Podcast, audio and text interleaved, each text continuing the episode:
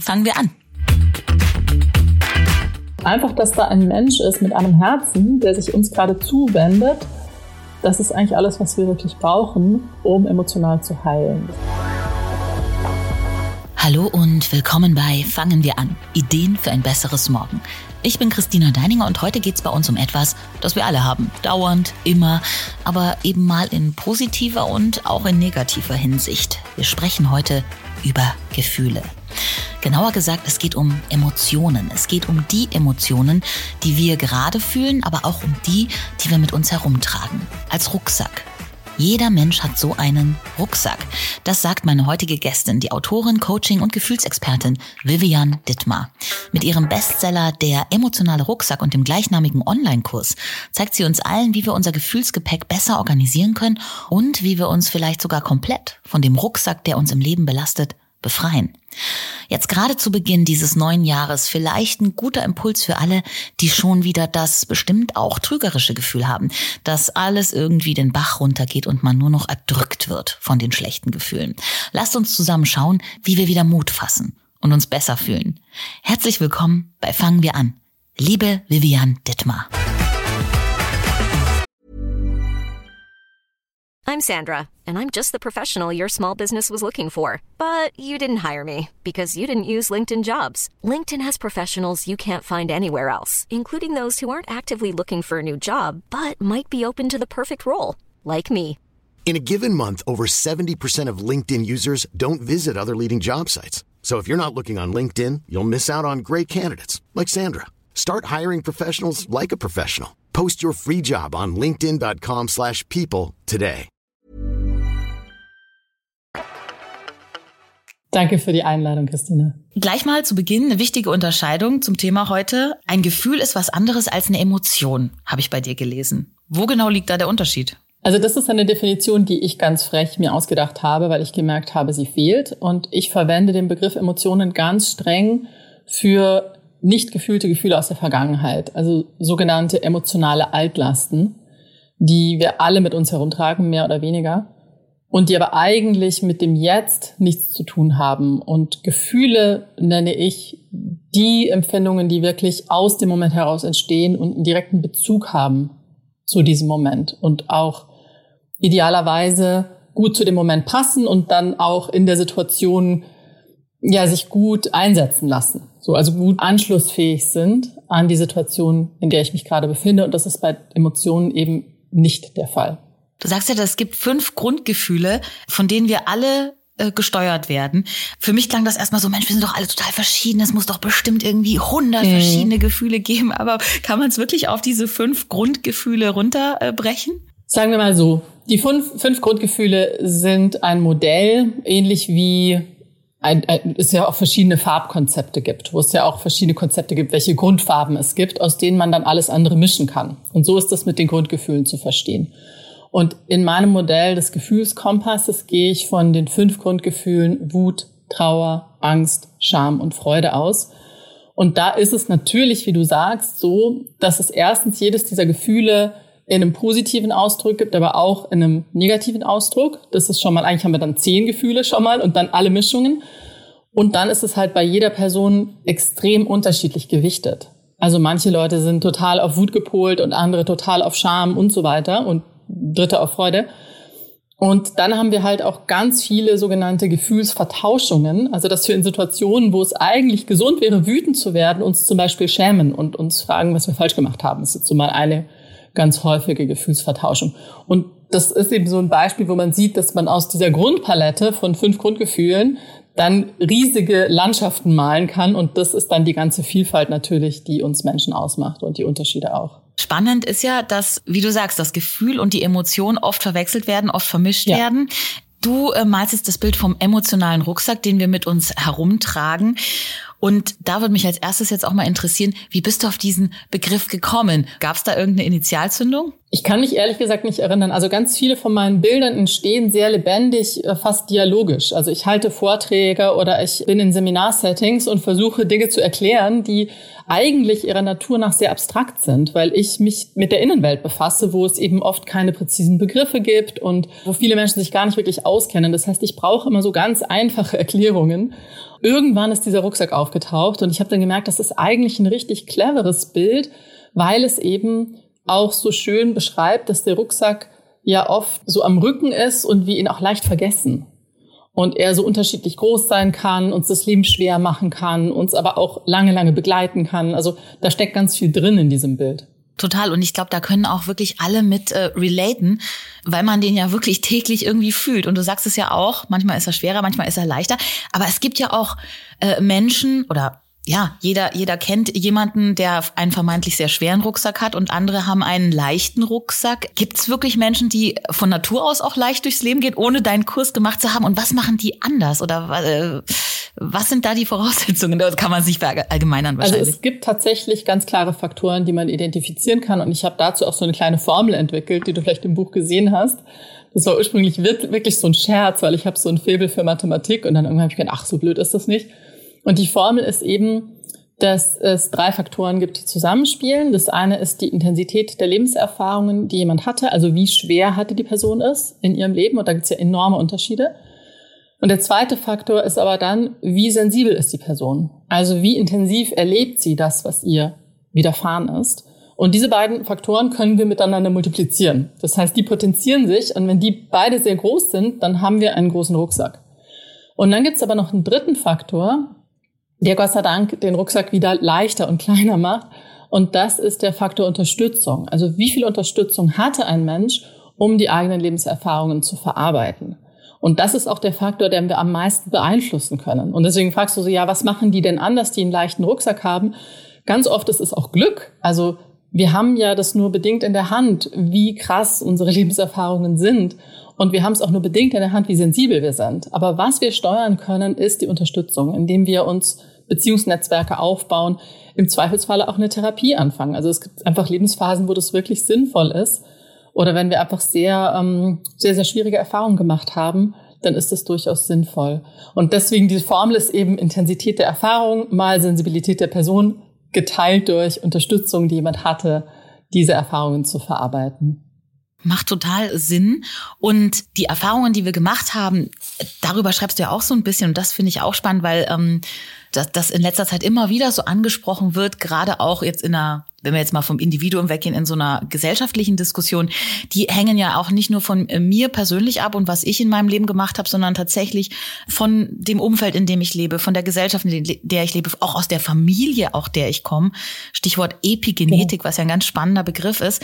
Das ist ja auch was, was mein Rucksackvolumen bestimmt, oder? Enorm. Und das ist was, was uns natürlich gerade in Deutschland zu denken geben sollte und auch zu denken gibt, wenn wir gucken, Epigenetik eben die Forschung aktueller Stand ist, vier Generationen zurück, beeinflussen die Gedanken, Gefühle und Erfahrungen unserer Vorfahren unser System heute. Und wenn wir gucken, was war denn die letzten vier Generationen in diesem Land los, dann wissen wir, oh, da ist noch einiges aufzuräumen. Und ich kenne einige Menschen, inklusive mir selbst, für die das ganz wichtig war, das irgendwann anzuerkennen, dass es da Rucksackinhalte gibt, die nicht ihre persönlichen sind jetzt aus dieser Lebenserfahrung. Und das war auch entlastend zu sehen, oh, da sind bestimmte Sachen, die trage ich mit mir rum, die haben mich geprägt, die haben mich geformt und die kommen von meinen Großeltern. Und das finde ich nämlich auch total wichtig, jetzt hier an der Stelle mal zu sagen, dass das kein esoterischer Schwurbelkram ist, sondern dass es dazu wirklich Studien gibt und, und Untersuchungen. Also will ich auf jeden Fall nochmal hier betonen. Ja, das ist ganz wichtig. Und das ist ja das Spannende. Also das ganze Thema Gefühle und Emotionen war ja ganz lange ein Tabuthema, auch in der Forschung bis es durch die Hirnforschung dann salonfähig wurde, weil man es auf einmal sehen konnte und untersuchen konnte. Und deswegen wurde dieser Bereich aber ganz lange vernachlässigt und wurde lange eben so in den Bereich, also niemand wollte was damit zu tun haben. Und ähm, deswegen gibt es jetzt so viel nachzuholen. Und ich finde, dass jetzt dieses Beispiel mit der Epigenetik, finde ich so einen spannenden Bereich wieder, wo die Forschung was zeigt, was Menschen schon lange gespürt haben, was aber lange abgetan wurde, als eben irgendwie ein Geschwurbel oder ein Quatsch oder Esoterik oder so. Ein weiterer Bereich, mit dem ich mich ja auch beschäftige, ist die Intuition, wo es inzwischen auch ganz handfeste Forschung zu gibt und wo es auch ganz lange hieß, ja völliger Quatsch. Und das ist eine unheimlich spannende Zeit, in der wir leben, wo eben viele dieser Phänomene, die lange abgetan wurden als irrelevant und nur die Ratio zählt und so weiter, auf einmal rational empirisch belegbar werden und dadurch erforschbar werden und dadurch auch differenzierbar werden. Also wir können sie jetzt auch abgrenzen von dem ganzen Quatsch, den es natürlich auch gibt. Ja. Das Fühlen und das Sehen der Gefühle, der Emotionen ist ja auch so ein Ding. Also jeder Mensch spürt die ganze Zeit irgendwas, aber wie man damit umgeht und vor allem auch, wie man die Emotionen erkennt, annimmt oder eben auch nicht, das ist ja auch so ein ganz großes Ding. Ähm, also es gibt Situationen, in denen man von seinen Emotionen, von seinem Rucksack erdrückt wird. Ist das dann das, was du auch emotionale Aktivierung nennst in der Alltagssprache? Spricht man ja mehr so, oh, ich bin jetzt getriggert und ähm, deswegen bin ich jetzt traurig. Ständig ist dieses Wort, jetzt gerade auch in den sozialen Medien, der Trigger, ich bin getriggert. Fühlen Sachen, die eigentlich gar nicht da sind, bedeutet das eigentlich, oder? Es bedeutet, dass wir eine unangemessene Reaktion haben auf eine bestimmte Situation. Unangemessen, weil der Auslöser in äh, keinem Verhältnis steht zur Reaktion oder umgekehrt. Also die Intensität von Emotionen, die ausgelöst wird, ist viel, viel größer als der Trigger. Deswegen ist es ja ein Trigger, weil es ist eigentlich oft was ganz Kleines. Es ist ein Reizwort oder eine Geste oder ein Blick und dann ist es so. Und ja, ich verwende dafür gerne den Begriff emotionale Aktivierung und genau, Trigger setzt sich immer mehr durch, weil wir im Deutschen halt kein Wort dafür haben. Und es ist ein ganz wichtiges Phänomen, finde ich, weil es ist äh, etwas, was alle Menschen betrifft. Ich habe wirklich mit sehr, sehr vielen Menschen darüber gesprochen und habe zu meiner großen Überraschung festgestellt, alle haben das und alle tun so, als hätten sie das nicht. Das heißt, wir tun ständig so, als wären wir in einem normalen Zustand. Unser Gehirn ist aber biochemisch und unser Nervensystem ist in einem Ausnahmezustand. Und dieser Ausnahmezustand führt dazu, dass wir irrational sind, dass wir die Welt verzerrt wahrnehmen, dass wir projizieren, dass wir emotional, psychisch auf die Ebene von Kindern zurückkehren, ohne es zu merken. Die anderen merken es vielleicht, aber wir merken es nicht. Und wenn uns klar wird, dass erwachsene Menschen äh, überall in der Gesellschaft regelmäßig in diese Zustände verfallen, es aber nicht merken und so tun, als wäre nichts und weiterhin Kinder betreuen, politische Entscheidungen treffen, Unternehmen leiten, Bus fahren und so weiter, dann wird einem die Tragweite dieser Thematik bewusst. Du sagst ja Stichwort Kinder. Wie jeder kennt das bei Kindern. Die wollen was haben, kriegen es nicht, fangen an zu schreien, schmeißen sich auf den Boden. Die hauen sich an, die heulen. Das alles macht man ja nicht mehr. Selbst wenn es jetzt wirklich jetzt in dem Fall keine Emotionen, sondern wirklich Gefühle sind aus dem Moment heraus. Du schreibst ja auch, man entwickelt im Laufe seines Lebens einen emotionalen Schließmuskel, was ja eigentlich gar nicht so gesund ist, oder? Doch. Also der Schließmuskel ist sehr gesund, also sowohl der für die physische Verdauung als auch der emotionale. Ja, aus dem einfachen Grund, weil das ist ja gerade das Anstrengende mit Kindern, dass die sich noch nicht regulieren können und zu jedem Zeitpunkt einfach komplett alles rauslassen. Und das ist für ein Baby total angemessen. Und dann ist es wichtig, dass wir lernen, das Stück für Stück zu regulieren. Also dieser Prozess ist total gesund. Was nicht gesund ist, ist, wenn der Schließmuskel nur lernt, sich zu verschließen und sich nicht mehr öffnen kann. Das ist ein Problem. Und das ist genau das, was bei ganz vielen Menschen eintritt. Du hast vorhin auch gesagt, jeder Mensch fühlt ständig irgendwas. Das stimmt leider nicht. Es gibt Menschen, die fühlen ständig irgendwas und es gibt leider sehr viele Menschen, die fühlen oft gar nichts. Und das kann verschiedene Gründe haben und oft ist es leider so, dass sie nichts fühlen, weil sie taub geworden sind, weil das, weil sie das so gut gelernt haben, alles immer wegzudrücken. Und das führt eben leider dazu, dass sie auch die schönen Sachen nicht mehr fühlen können, dass sie sich selbst nicht mehr spüren können, dass es schwierig ist, wirklich mit ihnen eine, eine Verbindung aufzubauen, einen intimen Kontakt aufzubauen. Also in ihren nahen Beziehungen kommt es dann oft zu Frustration und Leere. Und dann gibt es aber auch das Phänomen, dass wir nichts fühlen, weil es gerade nichts zu fühlen gibt. Also das ist dann nicht ungesund, sondern es ist einfach also Gefühle haben eine bestimmte Funktion. Sie helfen uns, uns zu beziehen auf das, was gerade ist, damit in Beziehung zu treten, darauf einzuwirken, es anzunehmen und so weiter. Und das ist nicht in jedem Moment erforderlich. Und das ist zum Beispiel eine Sache, wo ich Menschen helfe, das unterscheiden zu lernen. Also wann fühle ich eigentlich nichts, weil ich taub bin und wo, wo gilt es da vielleicht auch was zu heilen in mir, damit ich wieder in Kontakt komme mit mir und, und resonanzfähig werde im Kontakt. Und wo ist es einfach auch mal gut, nichts zu fühlen, weil es ja auch anstrengend ist, da nicht so viel zu fühlen. Das stimmt natürlich. Mit dem Nichtsfühlen hängt das vielleicht auch äh, ein bisschen damit zusammen, dass uns auch so beigebracht wird, auch jetzt wieder auf Social Media, lenk dich ab, mach Sport, trink einen Tee, tu dies, tu das. Also gar nicht in das Gefühl reinzugehen, sondern ja, du schreibst ja auch darüber, Drogensucht ist auch sowas mhm. oder Alkohol, was die Gefühle ja unterdrückt. Genau, also in unserer Gesellschaft haben wir ganz, ganz viele Süchte oder ich würde sogar schon sagen Suchtangebote oder sogar Aufforderungen. Und das sind nicht nur die stofflichen Süchte, sondern ganz viel ja auch Verhaltenssüchte. Und ich hatte jetzt, gerade letzte Woche hatte ich ein Training mit eigentlich nur Führungskräften und Unternehmern und Unternehmerinnen. Und da war einer drin, der gesagt hat, ja, wissen Sie, ich, ich werde emotional aktiviert und dann kriege ich mich irgendwie runtergeregelt, ich warte, bis es wieder vorbei ist und drei Wochen später werde ich wieder von genau der gleichen Sache genau gleich aktiviert. Wie komme ich da raus? Und ich war ganz froh, weil er die Problematik erkannt hatte. Also wir können uns runterregeln, aber es das heißt, dass wir in Endlosschleife mit den gleichen eigentlich blöden Triggern zu tun haben. Und da kommen wir halt nur raus, wenn wir uns nicht ablenken, sondern uns wirklich dem zuwenden, was da ausgelöst wird. Und das ist genau das, wofür ich plädiere, damit eben ein Heilungsprozess passieren kann. Und das ist das, was das System eigentlich versucht zu initiieren. Durch diesen Moment des Getriggertseins nutzt es eine Situation, die irgendwie ähnlich ist wie was, was früher mal nicht gut war, damit wir damit wieder in Kontakt kommen, damit sich das vervollständigen kann. Weil das ist in unserer Psyche nicht abgeschlossen. Und das heißt auch, dass quasi das Learning aus der Situation, das Erfahrungslernen nicht passiert ist. Und das ist eigentlich nicht gut, weil idealerweise machen wir eine Erfahrung und wir schließen sie ab, wir verarbeiten sie und dann haben wir daraus gelernt und dann sind wir schlauer als zuvor. Und wenn wir uns aber verweigern, das zu fühlen und zu verarbeiten, dann passiert dieses Lernen nicht und das ist für unsere Psyche ein Problem und deshalb sucht sie sich diese Trigger. Aber, und darüber schreibst du ja auch, viele Menschen fühlen dann, wenn sie sich dazu entscheiden, die Gefühle zu fühlen oder die Emotionen äh, auszuleben, die gehen dann in das berühmte Drama. Genau. Also ähm, das hört sich ja eigentlich, oder wenn man, wenn man im Drama ist, jeder war schon mal im Drama, das fühlt sich nach ganz viel Emotion an und das fühlt sich danach an, als würde ich total in der Emotion sein. Aber es ist nicht wirklich so, äh, was du mit Gefühle fühlen meinst, oder? Genau, weil das Drama letztlich, das hört sich erstmal absurd an, aber es ist wieder eine Strategie, um nicht zu fühlen.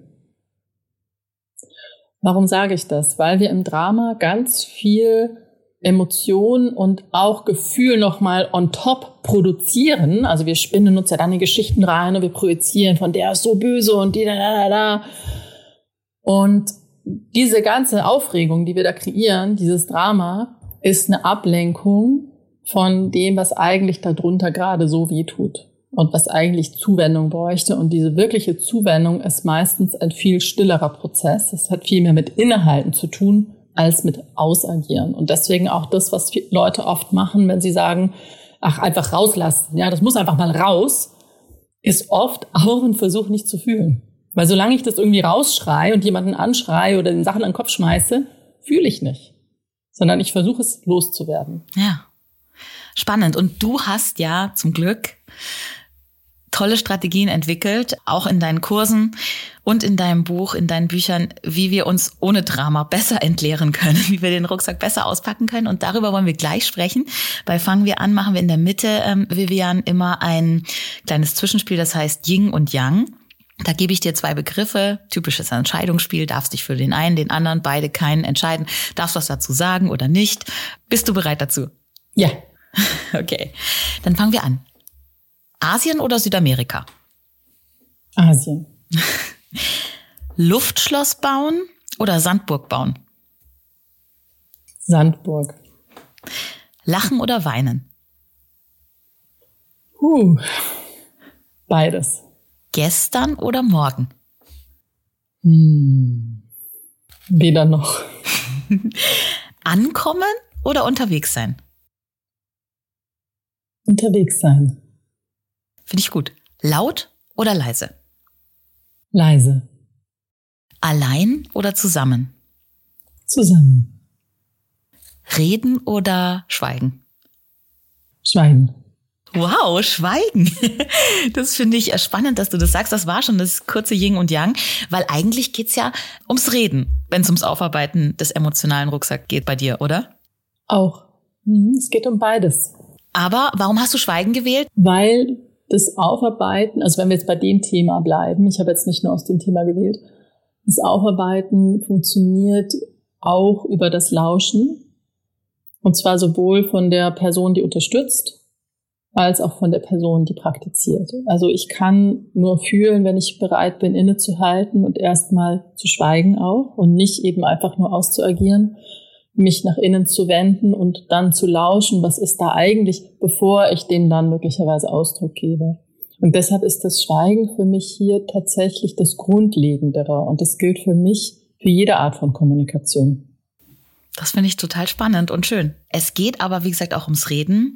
Wir sind jetzt bei dem wichtigen Tool, das man von dir lernen kann und das ich wahnsinnig spannend finde. Es hat erstmal einen ganz komischen Namen, muss ich jetzt einfach mal so sagen. Ja, ja wenn man das so hört, äh, fragt man sich erstmal, was soll das sein? Die bewusste Entladung. Der Gegensatz zum Drama, über das wir gerade gesprochen haben. Mhm. Jetzt musst du uns erklären, was genau das ist. Ja, es ist eigentlich etwas ganz Einfaches und wie so oft bei den ganz einfachen Dingen versteht man sie oft zu schnell und damit nicht. es geht um eine Praxis, die immer von mindestens zwei Menschen gemeinsam praktiziert wird. Und das hat mit diesem dritten Faktor in der Formel zu tun, dem Faktor Unterstützung. Das heißt, wir müssen uns klar sein, dass die Rucksackinhalte entstanden sind in Momenten, die uns überfordert haben. Und wenn wir uns dem jetzt wieder zuwenden wollen und wenn wir das wieder alleine probieren, dann ist unser System und unser emotionaler Schließmuskel klug genug, um uns zu schützen. Das heißt, ganz oft können wir das dann gar nicht wirklich fühlen. Und deshalb ist es bei der Praxis der bewussten Entladung so, dass wir uns eine unterstützende Person suchen, mit der wir das gemeinsam praktizieren und die die Aufgabe hat, mit uns da zu sein und für uns da zu sein, während wir uns diesen überfordernden Emotionen zuwenden. Und bewusste Entladung ist einfach der Gegensatz zu unbewussten Entladung, was halt im Drama ganz oft passiert, wo diese ganzen Ladungen im Rucksack halt sich unbewusst entladen. Daher dieser für dich seltsame Name. Und bei der Praxis ist es so, dass wir eine sehr klare Struktur haben. Also wir vereinbaren immer sehr klare Rollen. Das heißt, eine Person unterstützt, die andere praktiziert und wir vermischen die Rollen nicht. Dann haben wir einen ganz klaren Zeitrahmen, mit dem wir vorher festlegen. Und das ist gar nicht lang. Das sind fünf oder zehn Minuten, manchmal auch ein bisschen länger. Und wir halten den ganz streng ein. Und das ist ein Teil der Übung, dass wir in schwierige Emotionen reingehen, aber dann auch bewusst wieder rausgehen. Das heißt, wir trainieren den Schließmuskel, weil auch das Verschließen ist wieder wichtig. Das ist für manche Menschen nämlich auch schwer. Und dann haben wir noch einen dritten Faktor, und zwar ist das die sogenannte besondere Vertraulichkeit, wo alles, was geteilt wird in diesem Rahmen, komplett in diesem Rahmen bleibt. Also es ist nicht so, nicht nur so, dass ich mit niemand anderem darüber rede, sondern auch mit der Person selbst rede ich danach nicht mehr drüber. Und das hat einen ganz spannenden Effekt. Es macht es enorm sicher, diesen Raum. Weil alles, was ich sage, wirklich in dem Moment einfach wie verpufft und dann ja in sich abgeschlossen ist und ich nicht mehr danach ähm, mit wunden Punkten in Kontakt ge gebracht werde, wenn ich das nicht möchte. Das ist mal die Grundstruktur der Praxis und wir machen es immer so, dass wir danach die Rollen auch tauschen. Also es ist immer eine Praxis, wo wir uns gegenseitig unterstützen. Und dann gibt es äh, verschiedene Sackgassen, wo ich mich verlaufen kann in der Praxis. Eine ist eben das Drama. Äh, aber dann gibt es auch verschiedene, also gibt es viel zu lernen über, wie bin ich wirklich gut da für jemanden mit welcher Haltung äh, ist das überhaupt möglich, dass die Person das auch als unterstützend erlebt. Und dann gibt es auch viel zu lernen, was diesen inneren Weg betrifft. Wie komme ich überhaupt mit den Emotionspäckchen in Kontakt? Und wie bleibe ich dann dran, sodass wirklich Heilung passiert? Und da kann es wichtig sein, ganz viel zu reden. Und es gibt aber auch Menschen, für die ist das Reden gar nicht so wichtig, sondern für die ist es viel wichtiger, äh, sich zu bewegen zum Beispiel oder auch Geräusche zu machen oder irgendwie um, ähm, einen Weg zu finden, dass sich das, was da festhängt, bewegen kann. Kannst du das mal an einem, an einem Beispiel erklären, äh, wie sowas abläuft? Ich hole meine Emotionen aus dem Rucksack raus und verbalisiere sie oder, oder, oder mhm. äh, bringe sie in Worten da? Oder wie mhm. funktioniert das genau? Also es gibt verschiedene Möglichkeiten, in Kontakt zu kommen mit einem Päckchen. Am einfachsten ist es, wenn jemand wirklich gerade aktiviert ist, getriggert ist, weil dann ist es alles da. Und wenn wir es dann schaffen, wirklich in eine Praxis zu gehen, dann passieren oft die größten Transformationen. Äh, also gehen wir mal davon aus, dass du gerade getriggert bist, dann ist ganz viel da. Und statt das eben auszuagieren und jemand anderen die Schuld zu geben, hältst du inne und wendest dich wirklich dir selbst zu. Das heißt, du spürst deinen Körper, du spürst, was ist gerade in mir los, du spürst, wo, wo spüre ich das eigentlich, wie fühlt sich das an? Und dann schaust du, wie möchte sich das ausdrücken oder bewegen. Und das kann eben sein, dass äh, was auch immer da gerade in dir los ist, dass das vielleicht erstmal schimpfen möchte oder dass es weinen möchte oder dass es beschuldigen möchte oder dass es ganz kindlich jammern möchte oder also das, und das Spannende ist halt, dass da Anteile zu Wort kommen, die sehr unreif sind. Und das würden wir normalerweise so gar nicht zulassen. Und in diesem Rahmen können wir das einfach mal so rauslassen und dadurch verändert es sich sehr schnell. Das ist das Spannende. Und dadurch, dass es bezeugt wird und dass wir nicht alleine sind damit und dass die andere Person wirklich auf eine wohlwollende Art da ist, aber ohne irgendwas zu sagen. Und das hat einen enorm beruhigenden und regulierenden Effekt. Man spricht hier auch von Koregulation der Nervensysteme. Also es passiert wirklich eine Koregulation zwischen den Nervensystemen. Und es ist faszinierend zu sehen, wie schnell eine Veränderung und eine Beruhigung und eine Heilung auch eintritt. Und was eben dann oft passiert, also wenn ich mich darauf einlasse und wenn ich auch geübt bin, dann passiert es sehr schnell, dass auch Bilder auftauchen von Situationen, wo ich genau das schon mal gefühlt habe. Das sind ganz oft Bilder aus der Kindheit, wo ähm, eine ganz andere Situation sich ähnlich angefühlt hat. Und das kann dann auch gefühlt werden und dadurch kann sich vervollständigen. Das ist das, was ich vorhin meinte. Und wenn das passiert, es hat dann oft so eine ganz eigene, wirklich so eine Welle von Intensität, also wo das erstmal ganz stark ist und man denkt, das wird nie in fünf Minuten vorbei sein und drei Minuten später ist es schon wieder gut.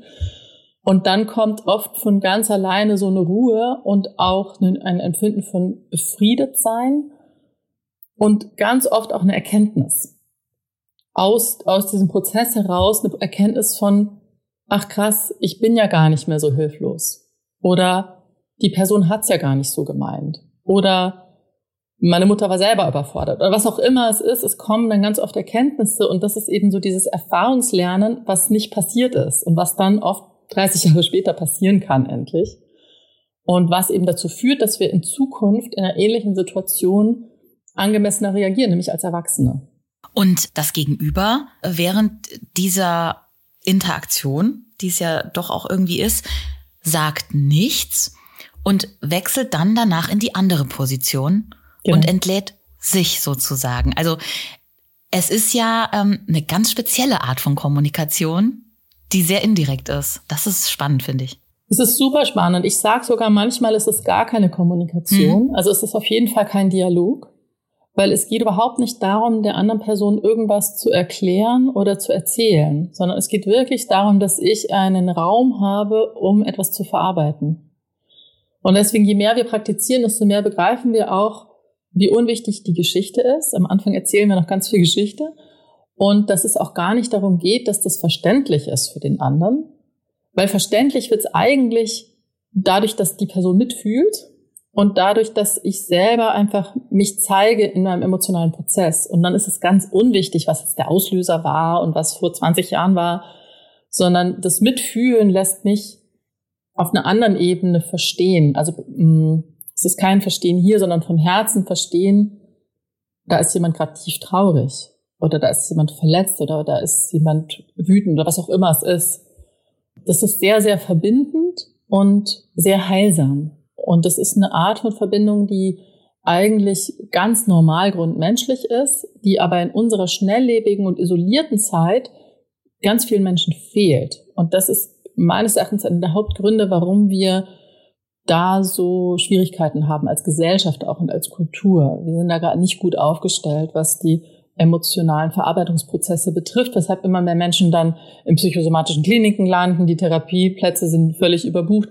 Und ich halte das eigentlich für eine Fehlentwicklung, weil ganz viel von diesen Prozessen sollten eigentlich äh, zwischen Freunden, zwischen Partnern in Familien passieren und nicht äh, professionalisiert werden. Ach, das ist jetzt genau aber auch das Spannende. wenn ich jetzt diesen Podcast höre und mir denke, wow, das ist wirklich eine interessante, spannende Sache, das möchte ich gerne ausprobieren, aber jetzt die große Frage, mit wem? Mhm. Mit wem probiere ich das aus? Weil wenn ich jetzt äh, sauer auf meine Mutter bin, sollte ich das wahrscheinlich nicht mit meiner Mutter zusammen ausprobieren. Genau. Oder wenn ich ein Partnerschaftsproblem habe ähm, mit dem Partner. Ich, äh, ich weiß, du praktizierst das durchaus mit deinem Partner. Ja. Wer ist da der geeignete Gegenpart, der geeignete Partner?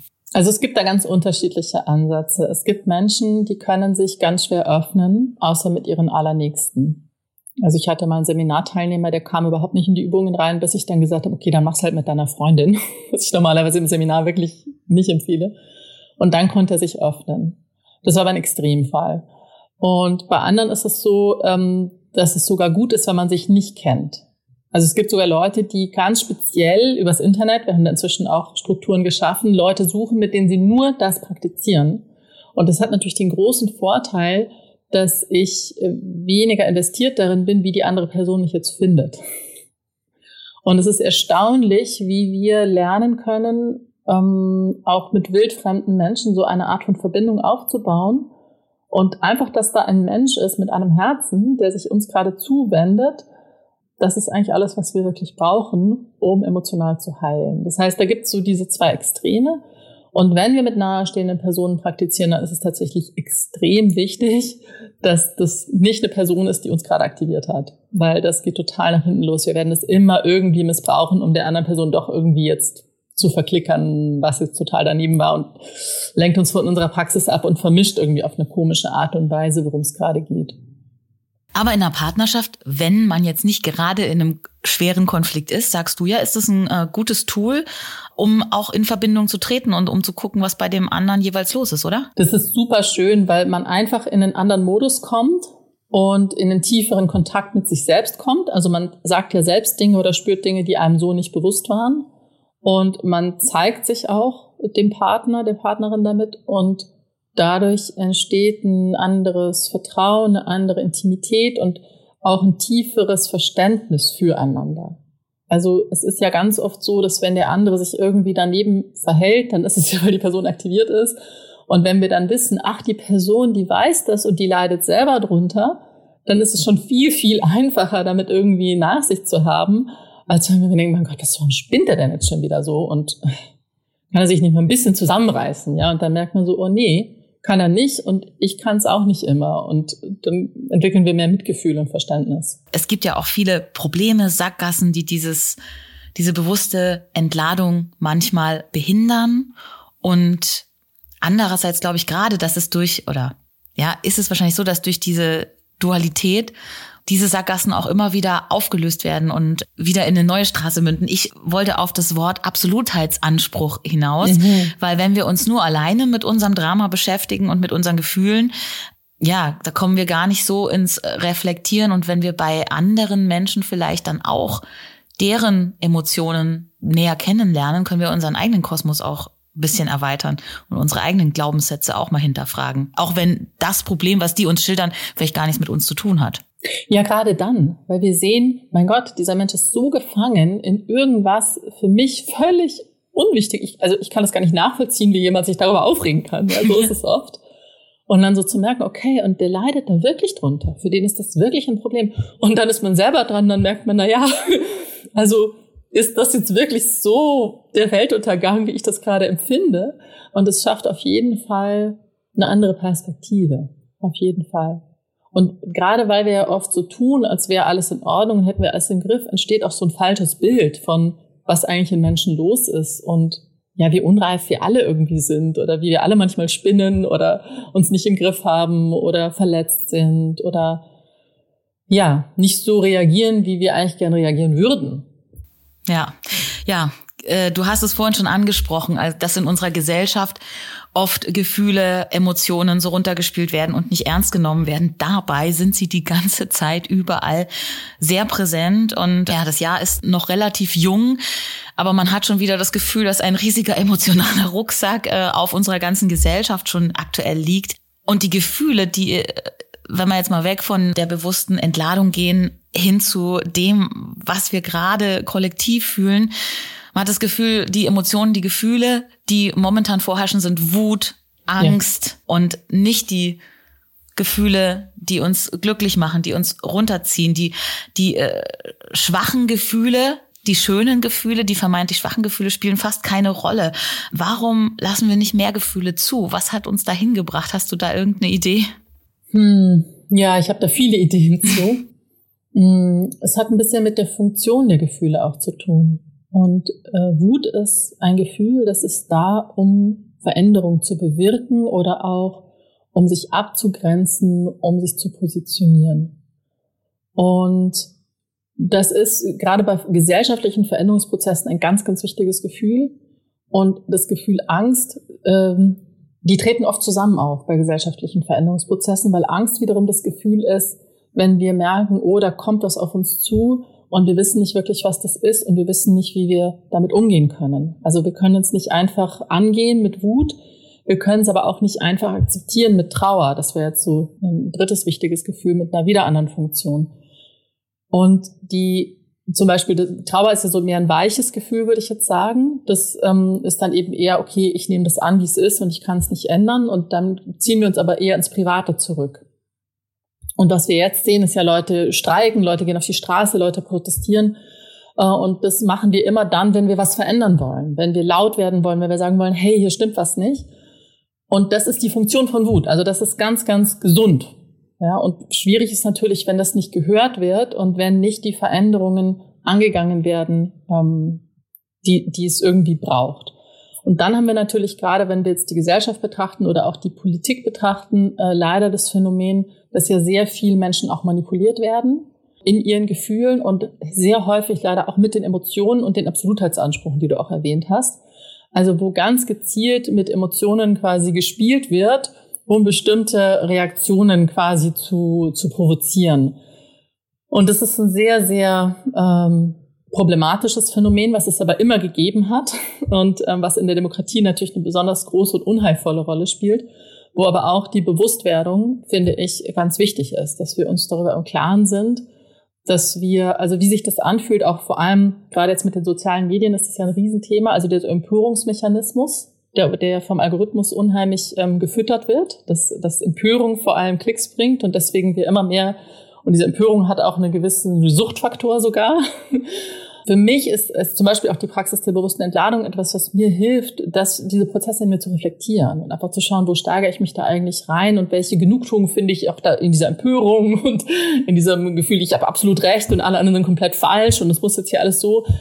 Weil natürlich so, wie es sich im Moment zeigt, dass auch eine gewisse Unreife immer hat. Also viele Leute ähm, positionieren sich und werden sehr laut und hat, das hat aber dann oft fast was Kindliches. Also Forderungen von, das muss jetzt alles so, wie ich das will und die sollen mal und warum ist das nicht schon längst so? Mhm. Und, und, und weniger dieses große Bild von, ja, deshalb ist das so und das sind riesige Prozesse und Systeme und wir haben einfach gerade äh, eine Klimakrise und ähm, tausend andere Krisen, die aufeinander prallen und äh, ja, da, da ist Angst erstmal auch eine gesunde Reaktion von wir wissen gerade nicht so wirklich, auf was wir dazu steuern und wie wir das ähm, gut hinkriegen. Ja, liegt auch daran, dass wir es eben nicht gelernt haben, mit den Emotionen ja. so umzugehen. Vielleicht so, wie du es uns als Tool an die Hand gibst. Und da sind wir auch schon fast am Ende angekommen von Fangen wir an. Und am Schluss frage ich unsere ExpertInnen immer nach einer Vision für die Zukunft. Und da hast du auch in deinem Buch Der emotionale Rucksack am Ende wirklich eine so breite Vision unter dem Stichwort emotionale Hygiene. Vielleicht willst du dazu was sagen, aber vielleicht möchtest du auch einfach nur kurz schildern, wie schaut denn die Welt der Zukunft aus, in der du gerne leben möchtest, mit oder ohne emotionalen Rucksack? Weil du sagst ja auch, es ist ein Geschenk. Ja, genau. Es ist auf jeden Fall eine Ressource. Also wie die Welt von morgen aussieht, in der ich gern leben möchte. Dazu habe ich ein eigenes Buch geschrieben, auch bei Random House, der echte Wohlstand. Das sprengt halt den Rahmen, da noch reinzugehen. Deswegen vielleicht einfach der Verweis darauf. Was den emotionalen Rucksack betrifft, ist meine Vision, dass wir Menschen uns einander wieder mehr zuwenden und wirklich von Herzen einander zuhören und damit wieder mehr Verbindung schaffen mehr Korregulation, mehr Entlastung, also dass die emotionale Spannung auch nachlässt und wir als Gesellschaft emotional reifer werden. Das ist so etwas, was ich mir sehr, sehr wünsche. Und ich glaube, dass wir eben gerade mit dem, was wir jetzt am Schluss angerissen haben, in einer Zeit leben, wo wir das dringend brauchen. Also wo wir viel mehr brauchen, einander zuzuhören auf eine Art, die unterstützend ist und die uns hilft, uns zu spüren und zu verarbeiten, was eigentlich gerade passiert, weil es sind ziemlich überfordernde oder zumindest herausfordernde Zeiten für ganz viele Menschen. Und es ist, glaube ich, unterschätzt, was es heißt, was es wirklich macht, wenn wir uns einander zuwenden. Es ist so ein bisschen eine enorme Ressource, die eigentlich da ist und die äh, meines Erachtens zu wenig genutzt wird. Und ich durfte eben seit Erscheinen des Buches bezeugen, wie immer mehr Menschen sich von dem Ansatz haben begeistern lassen und wirklich ein, ein großes Netzwerk entstanden ist von Menschen, die genau das machen. Und was da an Entwicklung und Verbindung und Beziehungsaufbau äh, passiert ist und möglich wird, das ähm, beglückt mich sehr. Und jeder Einzelne kann was dafür tun, dass wir an diese Vision rankommen, dass die nicht nur eine Vision bleibt, sondern wahr wird. Er kann deine Bücher lesen, er kann deine Seminare besuchen, er und sie. Oder er kann vielleicht noch zwei kleine Tipps gleich heute beherzigen für ein besseres Morgen für alle, die du uns vielleicht jetzt noch an die Hand mitgeben kannst. Zwei ganz konkrete Sachen, ganz, vielleicht ganz banale Dinge, die man jetzt, wenn man den Podcast gehört hat, gleich in die Tat umsetzen kann, die vielleicht klein sind, aber einen großen Effekt haben. Hast du da vielleicht zwei kleine Impulse? Mhm. Ich habe zwei konkrete Tipps. Und zwar das nächste Mal, wenn du merkst, dass du emotional aktiviert bist, äh, wenn du getriggert bist, halte mal einen Moment inne. Wenn du kannst, geh kurz auf Toilette. Das ist immer so der super Innehalte-Trick. Und, und nimm dir einfach mal einen Moment, um das anzuerkennen, dass du gerade in einem Ausnahmezustand bist und wirklich bewusst zu spüren, wie sich das anfühlt. Das ist mal das eine Mini-Experiment, was schon ganz viel verändern wird. Und das zweite ist, dass wenn du merkst, dass du mit jemandem zu tun hast, der oder die emotional aktiviert ist, das gleiche, mach dir das bewusst und schau, ob du innerlich mehr in eine Haltung des Mitgefühls gehen kannst dadurch. Dass du einfach siehst, okay, die Person ist gerade getriggert, die hat es gerade schwer mit irgendwas, was gar nichts mit dir jetzt zu tun hat. Was passiert denn, wenn ich einen Moment einfach Mitgefühl habe, da darauf einzusteigen und ihr zu sagen, warum das Käse ist oder das auszureden oder da, da, da, sie zu verurteilen, das wir normalerweise machen. Und Vivian, ich glaube, wenn das jeder heute so umsetzt, dann sind wir morgen in einer ganz friedlichen, bunten Regenbogenwelt angekommen. Das wäre so schön. Ich danke dir äh, von Herzen äh, für dieses schöne Gespräch und wünsche dir alles Gute. Ja, danke, Christina. Das war Fangen wir an. Ideen für ein besseres Morgen. Wenn ihr neugierig geworden seid und Lust habt auf mehr, das Buch von Vivian Dittmar heißt Der emotionale Rucksack. Wie wir mit ungesunden Gefühlen aufräumen und es ist im Goldmann Verlag erschienen. Auf sinnsucher.de gibt's außerdem einen Online-Kurs zum Buch. Ich bin Christina Deininger und ich freue mich, dass ihr dabei wart. Ich hoffe, ihr habt was mitgenommen und fangt vielleicht wirklich spätestens morgen an, was in eurem Heute für unser aller Zukunft zu verändern. Atmet kurz durch, bevor ihr in die Emotion geht. Fühlt, was euch bewegt und bleibt empathisch und mitfühlend bei anderen. Wir sind alle Menschen, die Welt ist kompliziert, aber wir haben es in der Hand, was wir gemeinsam daraus machen. Also, weg mit dem Drama. Wir freuen uns über eure Rückmeldung. Am meisten natürlich über eine Bewertung auf der Podcast-Plattform eurer Wahl oder per Mail an podcast at penguinrandomhouse.de. Ja, und jetzt einfach abonnieren und keine Folge mehr verpassen Fangen wir an.